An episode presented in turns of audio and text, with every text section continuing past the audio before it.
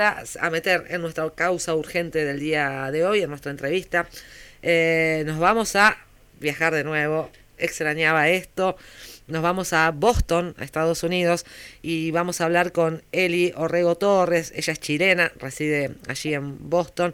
Es politóloga de la Pontificia Universidad Católica de Chile y magíster en pensamiento contemporáneo de la Universidad Diego Portales, también de Chile. Eh, está eh, haciendo varias cuestiones de las que les vamos a, consultar allí en Boston.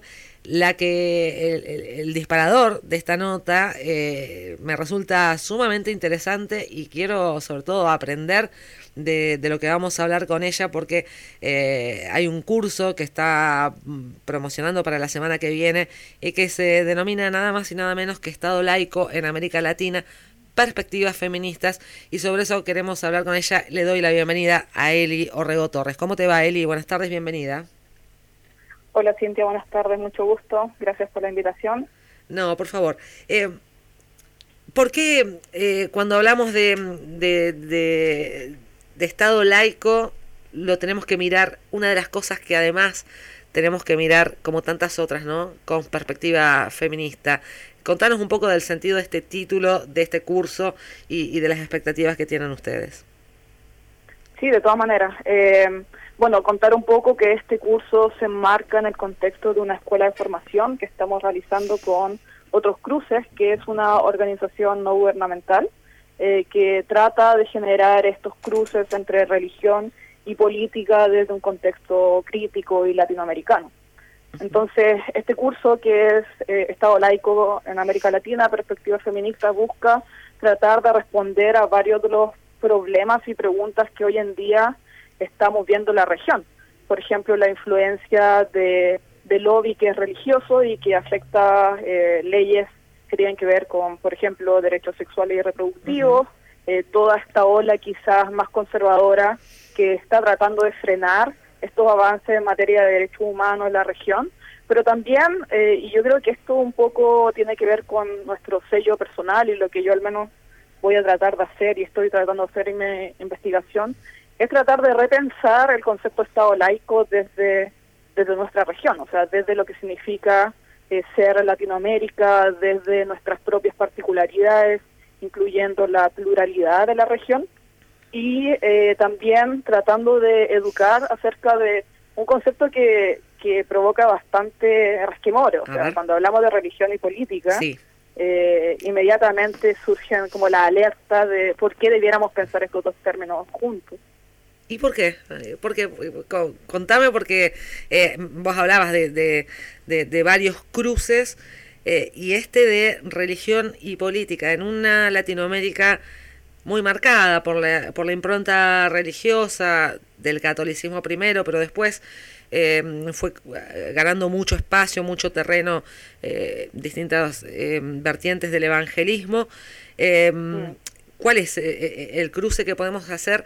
Y preguntarte también, incluso desde el prejuicio, lo confieso, para una persona que no es creyente como yo, ¿cuál es el cruce que, que, que tenemos que hacer entre religión y política? Eh, sobre todo para las personas que sí creen. Exacto.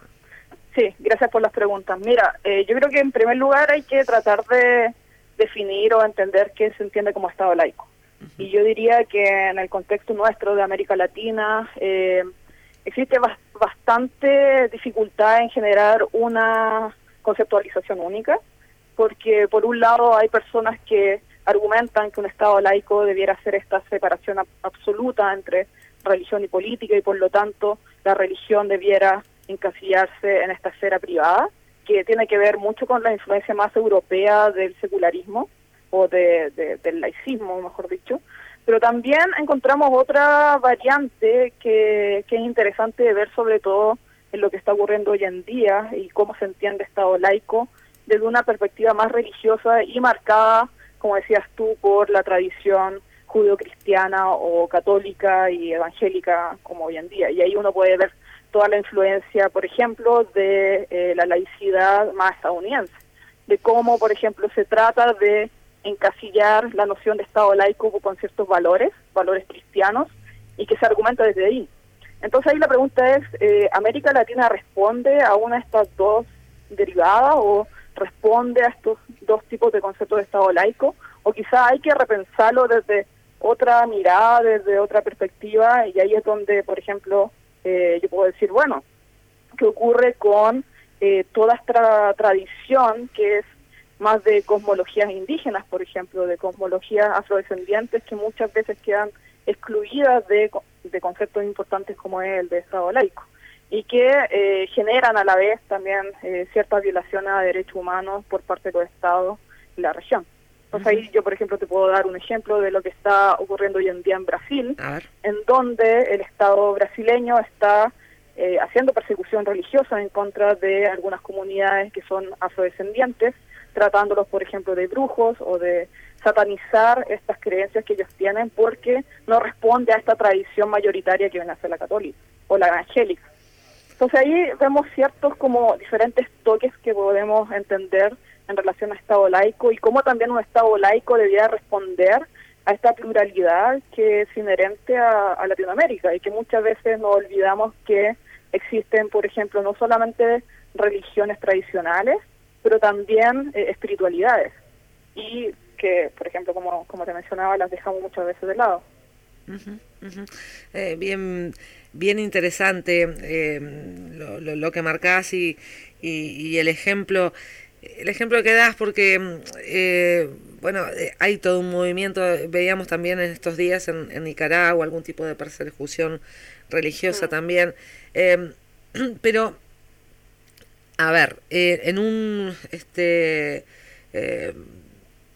hay, hay una cierta tradición de, de algunas, de la mayoría de las iglesias, o al menos eso es lo que este, hemos, hemos visto quienes no somos estudiosas sobre el tema, eh, de, de, de, que dentro de eh, las, las, religiones dominantes en esta zona hay mucho de eh, cercenamiento a derechos sexuales, reproductivos, eh, y demás hacia las mujeres, hasta, este, esta mitad de, de la humanidad eh, tan sometida desde las religiones. Eso, eh, ¿cómo, cómo en, esta, en, este, en este concepto ¿no? de Estado laico nuevo que ustedes están imaginando para América Latina, eh, ¿cómo imaginás em, que las personas creyentes se pueden parar frente a, a, a estos mandatos que suelen bajar desde las religiones hacia, hacia este a este colectivo tan importante como es el de las mujeres. Exacto, sí. Bueno, ese es el gran desafío y yo creo que hay muy bien el tema eh, de cómo se han entendido las religiones y la vinculación con lo político históricamente. O sea, la religión históricamente ha sido, eh, ya cumplido una función opresora sobre las mujeres. Sobre todo hoy en día cuando vemos en donde las mujeres tienen que callar eh, violencias que ocurren dentro de sus comunidades o incluso responder a estas jerarquías como era lo que, lo que tú mencionabas. Pero también, y ahí es donde nosotros eh, como, como organización y también dentro de nuestro trabajo colectivo, estamos haciendo alianzas con otras agrupaciones, agrupaciones feministas, agrupaciones LGBTI, eh, y por ejemplo, en ese sentido, un trabajo que estamos nosotros llevando a cabo es en la OEA, en donde últimamente en varias de las asambleas y también la Cumbre de las Américas hemos visto la influencia de grupos que son religiosos, que son grupos conservadores, tratando de, eh, legitimar sus posturas por medio de esta noción de libertad religiosa. Entonces ahí está como la gran pregunta, o sea, ¿hasta qué punto la libertad religiosa se ocupa para vulnerar derechos, pero también para liberar eh, comunidades? Y lo que nos hemos encontrado, y eso ha sido bastante interesante y por eso quizá nuestra perspectiva no es la, la común o lo que la que siempre llama la atención porque en general como que llama mucho la atención y va a tener más visibilidad aquellos grupos que que, influencian eh, políticamente pero que también eh, responden a esta mirada más fundamentalista.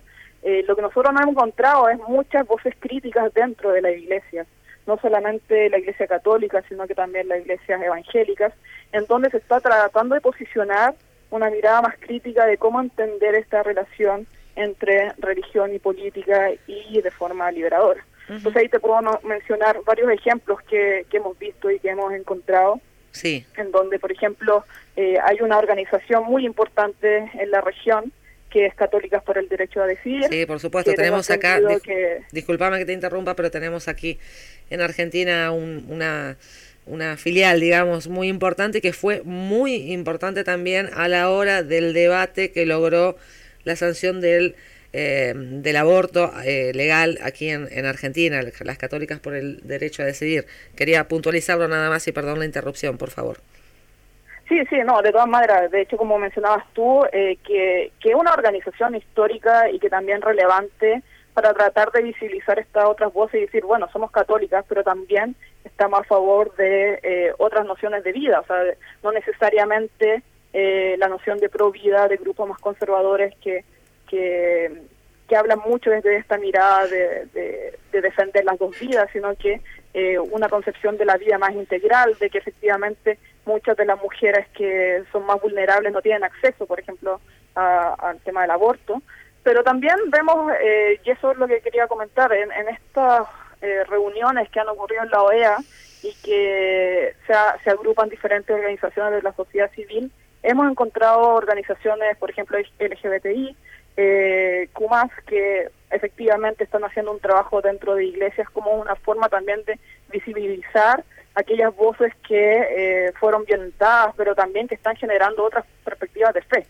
Y yo creo que eso también eh, hay que mencionarlo, hay que visibilizarlo. Muchas veces, esta, como decía, estas agrupaciones no tienen la voz eh, dentro de sus mismas iglesias, pero también fuera de la iglesia. Y por eso nuestra nuestro rol como organización también tiene que, que ver con crear estos puentes. Por, por mucho tiempo, por ejemplo, nosotros eh, decíamos que era difícil tratar de dialogar con eh, grupos que eran feministas porque nos veían efectivamente como los grupos religiosos, como grupos que son opresores y, se entiende, o sea, mucha gente que ha sido dañada por la iglesia, dañada por eh, la discriminación que ocurre dentro de la iglesia, pero también dentro de las iglesias mismas, estas mismas voces críticas también lo son. Entonces estamos como en una situación un poco ambivalente de tratar de entender y de generar puentes entre estos dos mundos, de tal forma de poder escucharnos y también de visibilizar diferentes perspectivas que, que se dan dentro de la iglesia y que, y que actualmente no existen. Y déjame contarte quizás un, un ejemplo, o sea, ahora eh, en Chile se está discutiendo todo lo que es el tema del plebiscito por el borrador de la nueva constitución. Iba a preguntarte y esta semana, sí. esta semana, de hecho precisamente hace dos días, eh, llamó mucho la atención una declaración de eh, un grupo de mujeres, eh, de monjas, que son las carmelitas descalzas, que ellas históricamente también han sido muy críticas porque ellas se ubican en una zona de Santiago que ha sido muy afectada por todo lo que es el daño ecológico en la región de lo que es la, la sequía, lo que es la falta de agua, y ellas sacaron una declaración que, que fue muy revolucionaria, se puede entender como muy revolucionaria en el sentido de que alude a temas ecológicos, alude a temas religiosos, eh, agradece también y menciona la noción de espiritualidad, que es uno de, los elementos clave de, de, la nueva propuesta, nueva constitución, en donde al hablar de espiritualidad como elemento esencial del ser humano, eh, no solamente eh, está reconociendo la existencia de religiones tradicionales, sino que también reconoce la existencia de eh, cosmologías indígenas, como mencionaba anteriormente. Entonces, esta, esta declaración, que también fue muy relevante, eh, llamó mucho la atención porque inmediatamente eh, la gente empieza a decir, bueno, la, estos grupos de mujeres y religiosos sobre todo no debieran hablar, no debieran tener voz, pero miren lo que ocurre cuando ellas tienen voz, o sea, cuando ellas se desmarcan de la institucionalidad de la Iglesia Católica. Claro. Claro, es un, gran ejemplo. Me, me, estoy quedando sin tiempo, te pido eh, una mínima reflexión porque quería guardarme unos segundos para eh, preguntarte una, una mirada, sos chilena, no estás viviendo en Chile, pero bueno, evidentemente seguís muy atentamente lo que está pasando, no queda mucho tiempo para el plebiscito. Eh, ¿cómo, ¿cómo, estás viendo la eh, lo, lo, que va, lo que va a ser el plebiscito del 4 de noviembre allí en Chile, eh, desde tu mirada, desde fuera del país, pero bueno, chilena al fin. Sí, sí, o sea, cabe mencionar que yo, a pesar de que estoy viviendo ahora en, en Chicago desde ya tres años. Eh, he tenido que votar todos los años acá en el exterior. Y de hecho estoy como vocal de mesa, entonces estoy como directamente eh, relacionada con el proceso, sí, sí. Así que, eh, bueno, o sea, se ve complejo. Yo, o sea, también yo creo que, puedo estar un poco sesgada por estar viviendo lejos, pero yo creo que en las últimas semanas, eh, por bastantes apoyos que han surgido y por eh, la misma campaña y por los errores quizás también de la campaña del rechazo, eh, el apruebo puede tener varias chances de, de ganar. No creo que sea fácil, no creo que sea una victoria avasalladora como se pensaba. no va a ser probablemente el porcentaje 80 a favor contra 20 en contra, que fue eh, el plebiscito inicial que se hizo hace dos años atrás. Pero yo creo que sí, hay muchas eh, oportunidades que ofrece esta, este proceso y también eh, desde el extranjero, y yo diría que a nivel internacional está llamando mucho la atención como un modelo a seguir, el, el mismo hecho de que la constituyente se haya construido a base de la paridad, es un, un momento único en la historia de la política electoral a nivel mundial y eso también puede generar un ejemplo para otros países, tanto en la región como también a, nivel mundial. Y de hecho a mí me llama mucho más la atención cómo desde el extranjero y eh, líderes eh, internacionales están alabando la constitución más que la gente misma eh, dentro del país porque tienen otros medios de comunicación seguramente, pero no me quiero meter en ese tema porque me quedé sin tiempo. Eli, eh, te agradezco muchísimo este contacto con Radio Nacional Santa Fe en Argentina. Eh, me gustó mucho hablar con vos y ojalá la podamos seguir en otro momento. Sí, de todas maneras, yo feliz. Así que y también, bueno, quisiera mencionar algo final eh, sobre este curso. si están interesados, estamos iniciando los próximos días. van a ser cuatro sesiones donde vamos a ver temas de Estado laico y perspectivas feministas, cómo relacionar la religión con lo político y eh, pueden entrar a la página de otroscruces.org ah, para ver más información. Lo, lo, difundimos también desde nuestros espacios eh, en la radio, ¿sí? Gracias y hasta pronto, Eli. Hasta pronto. Hasta pronto. Eli Orrego Torres es, eh, bueno, ya la escucharon, está promocionando este curso Estado laico en América Latina, perspectivas feministas, entre otras muchas cosas.